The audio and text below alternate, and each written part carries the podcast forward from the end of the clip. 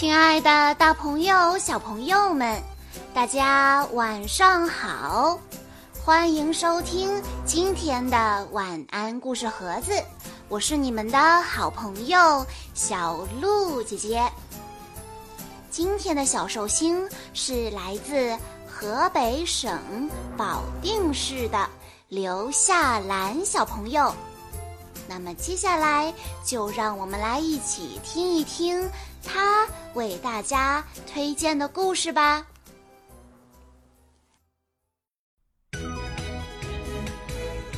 白雪与玫瑰。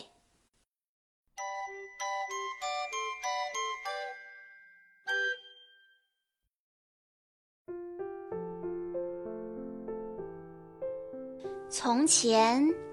一座孤僻的农舍里住着一位贫穷的寡妇。农舍的前面是座花园，花园里种着两株玫瑰，一株开白玫瑰，一株开红玫瑰。她有两个女儿，长得就像两朵玫瑰花一样。一个叫白雪，一个叫红梅，他们生性善良，又活泼可爱，是世界上再好没有的两个小孩了。只是白雪比红梅稍稍的文静温柔，红梅喜欢在田间草地上跳跃、摘花、抓蝴蝶。白雪则总待在家里，帮助妈妈干家务活，或在空闲时朗读故事给妈妈听。她们姐妹情深，常常一起出去，总是手拉着手。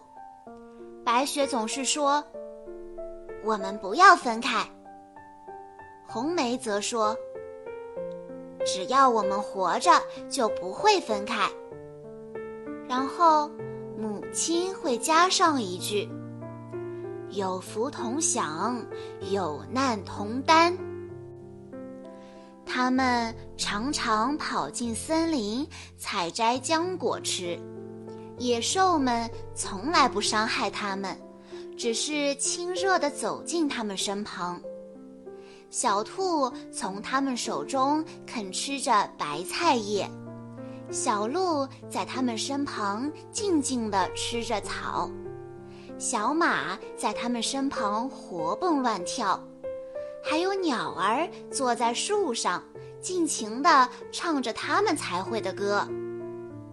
他们也从来没遇到过什么灾难。如果在森林里停留太久，当夜幕降临后。他们便躺在苔藓上依偎在一起，一直睡到第二天早上。他们的母亲也知道这一切，所以不用担心。有一次，他们又在林中过了一夜，黎明唤醒了他们。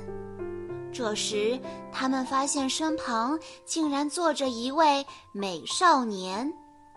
他穿着一件白衣服，在阳光下闪闪发光。他站起身来，十分友好地看着他们，然后一言不发地走进了森林的深处。当他们回过头来向四周看时，发现自己竟然睡在了悬崖峭壁旁。如果他们在黑暗中再往前走上几步，就早已经落进万丈深渊中了。后来，母亲告诉他们，那一定是一位保护善良的孩子的天使。白雪和红梅把母亲的小屋布置得整整洁洁、干干净净。看后确实令人赏心悦目。到了夏天，轮到红梅整理房屋。每天清早，趁母亲还未醒，她总要从每株树上摘些花儿，编成个花环，然后放在母亲的床前。冬天，白雪就会生火，并在铁架上挂个水壶。铜制的壶总是擦得亮亮的，像金子般闪闪发光。到了晚上。每当天空飘起雪花，母亲总会说：“白雪，去把门拴上。”于是他们三个坐在火盆旁，母亲戴上眼镜，拿着大书，高声地朗读起来。姐妹两个一边听着，一边做着纺纱。就在他们的不远处，躺着一头小羊，身后还蹲着只小白鸽，头正藏在翅膀下。有一天晚上，当他们正舒舒服服地坐在一起时，听到有人在敲门，似乎要进来。母亲说：“红梅，快去开门。”一定是位求宿的过客。红梅走上去，拨开了门栓，心想来者一定是位可怜的人。但来的不是个人，而是头熊。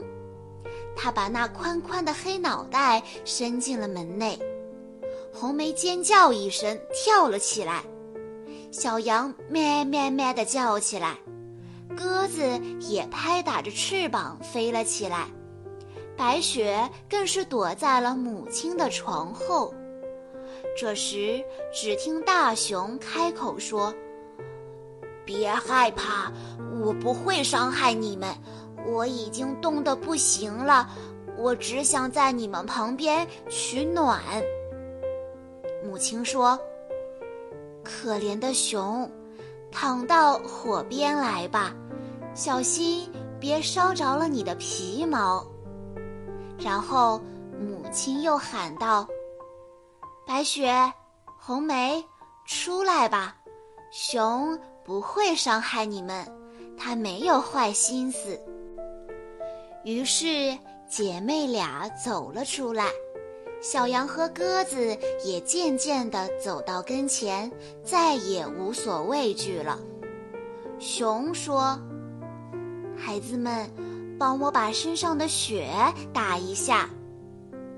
于是他们拿出了扫帚，把熊浑身上下扫得干干净净的。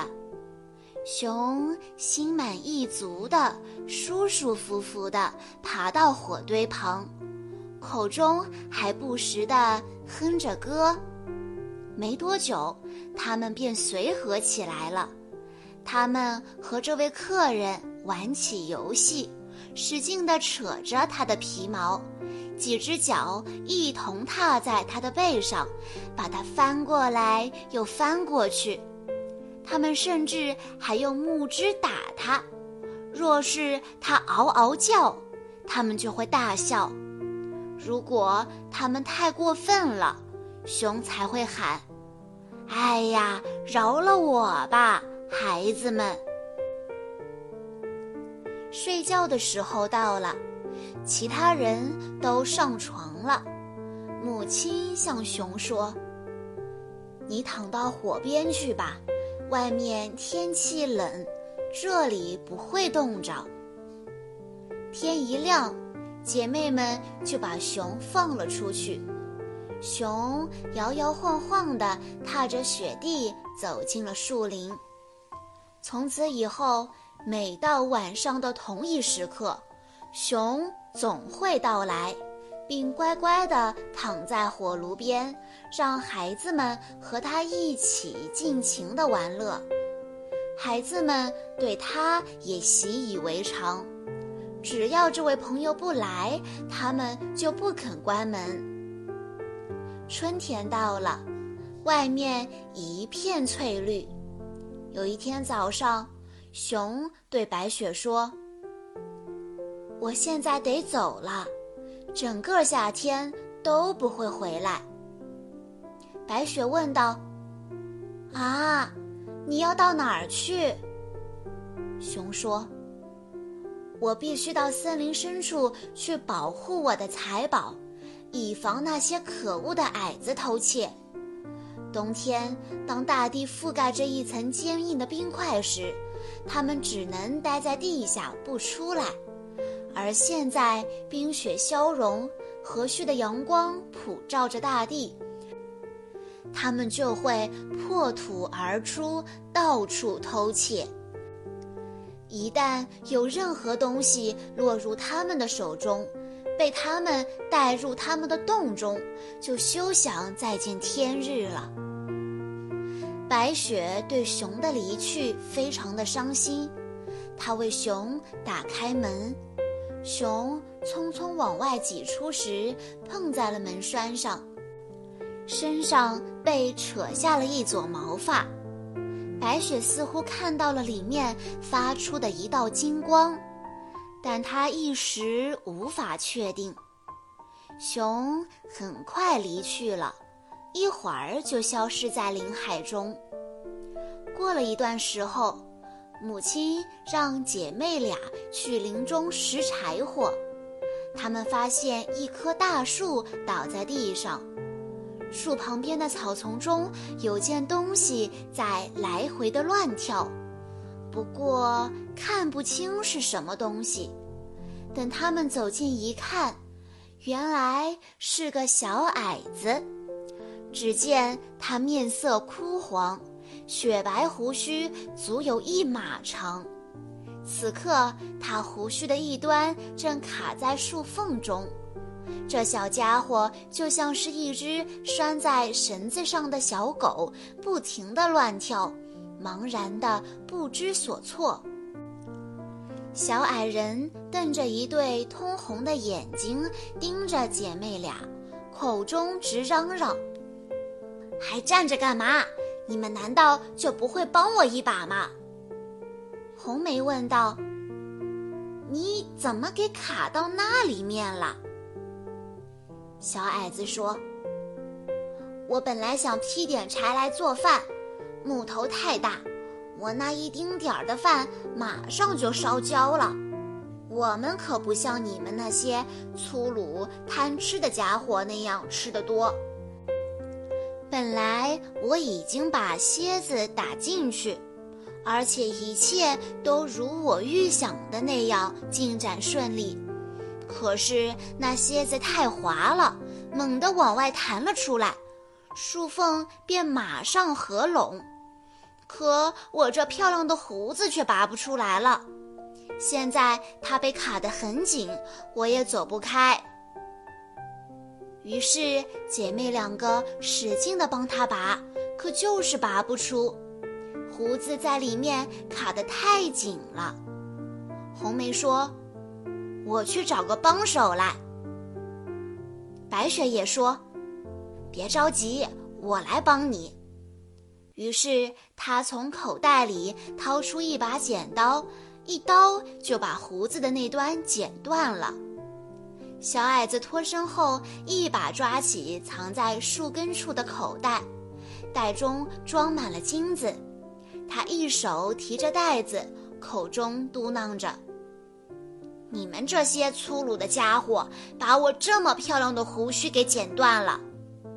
说完，他便把袋子摔上肩，瞧也不瞧他们一眼就走了。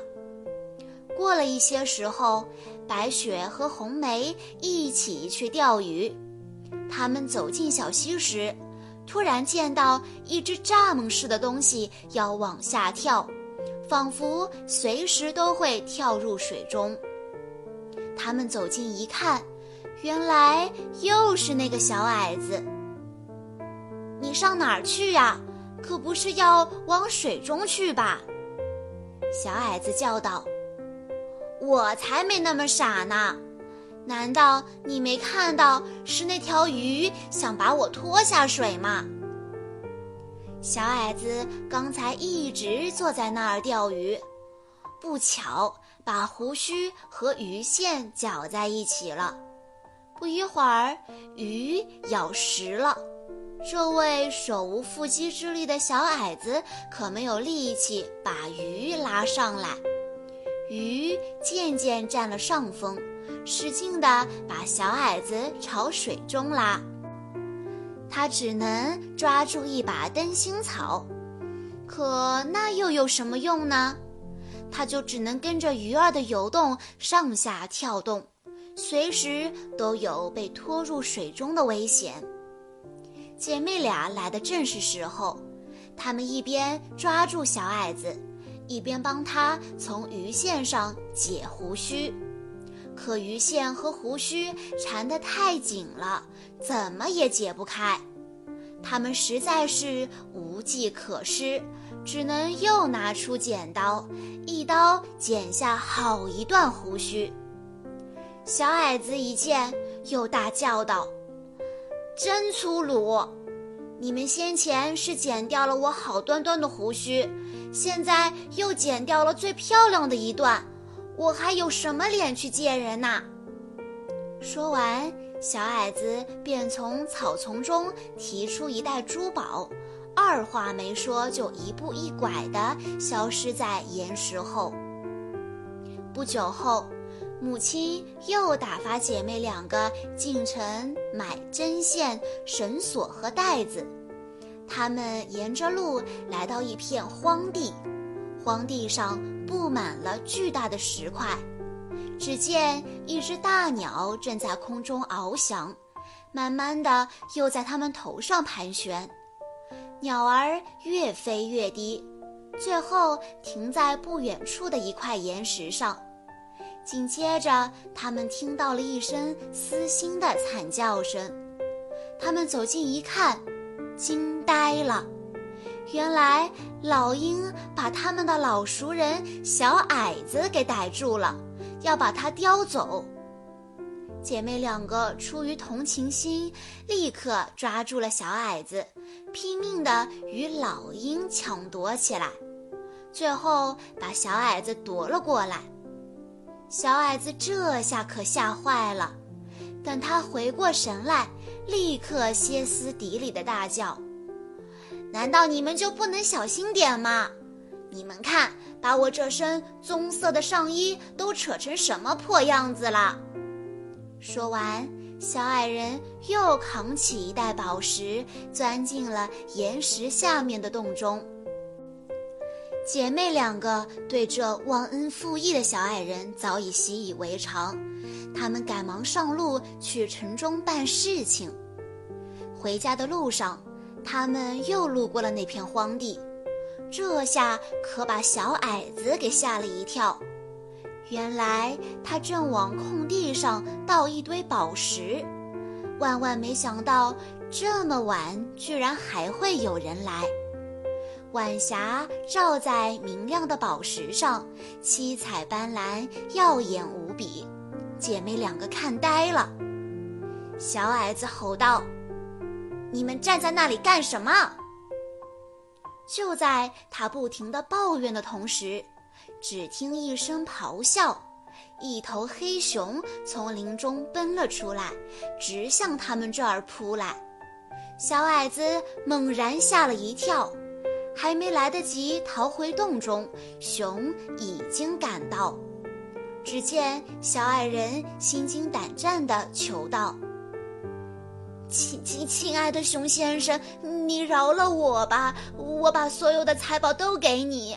瞧，这地上这些宝石多漂亮！你饶了我吧！你不会吃了我这弱不禁风的瘦骨头吧？我还不够你塞牙缝呢。”呃，要不你快去抓住那两个可恶的臭丫头，你可以美美的吃一顿。可是熊才不听他那一套呢，劈手一掌就把这可恶的小矮人击倒在地，从此再也起不来了。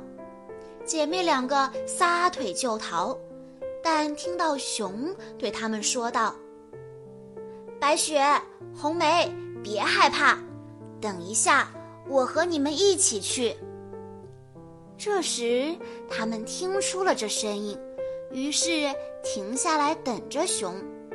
熊走到跟前时，熊皮突然脱落了。只见站在他们面前的是一位面貌英俊、浑身披金的帅小伙子。他说：“我是一位王子，小矮人偷走了我的珠宝，并向我施了妖术，把我变成了一头野熊，整天在林间乱跑。”直到他死，我才能够解脱。现在他已经受到了应有的惩罚。白雪后来嫁给了王子，红梅嫁给了王子的哥哥，他们平分了小矮子聚集在洞中的大量财宝。母亲和孩子们平安幸福地在一起生活了多年。他把那两株玫瑰花重新移到了他的窗前，那儿便有了年年盛开的美丽无比的白玫瑰和红玫瑰。好啦，小朋友们，以上就是今天的全部故事内容了。在今天的故事最后，刘夏兰小朋友的爸爸妈妈想对他说。亲爱的女儿，马上你就满六周岁了。爸爸妈妈因为你的到来，每一天都感到很幸福。虽然平时会对你比较严格，但是你一直都是爸爸妈妈心里最棒的公主。我们希望你的一生都能健康快乐。将来不管会遇到什么样的困难，都要记住，爸爸妈妈会是你坚强的后盾，我们会一直爱你，一直陪着你。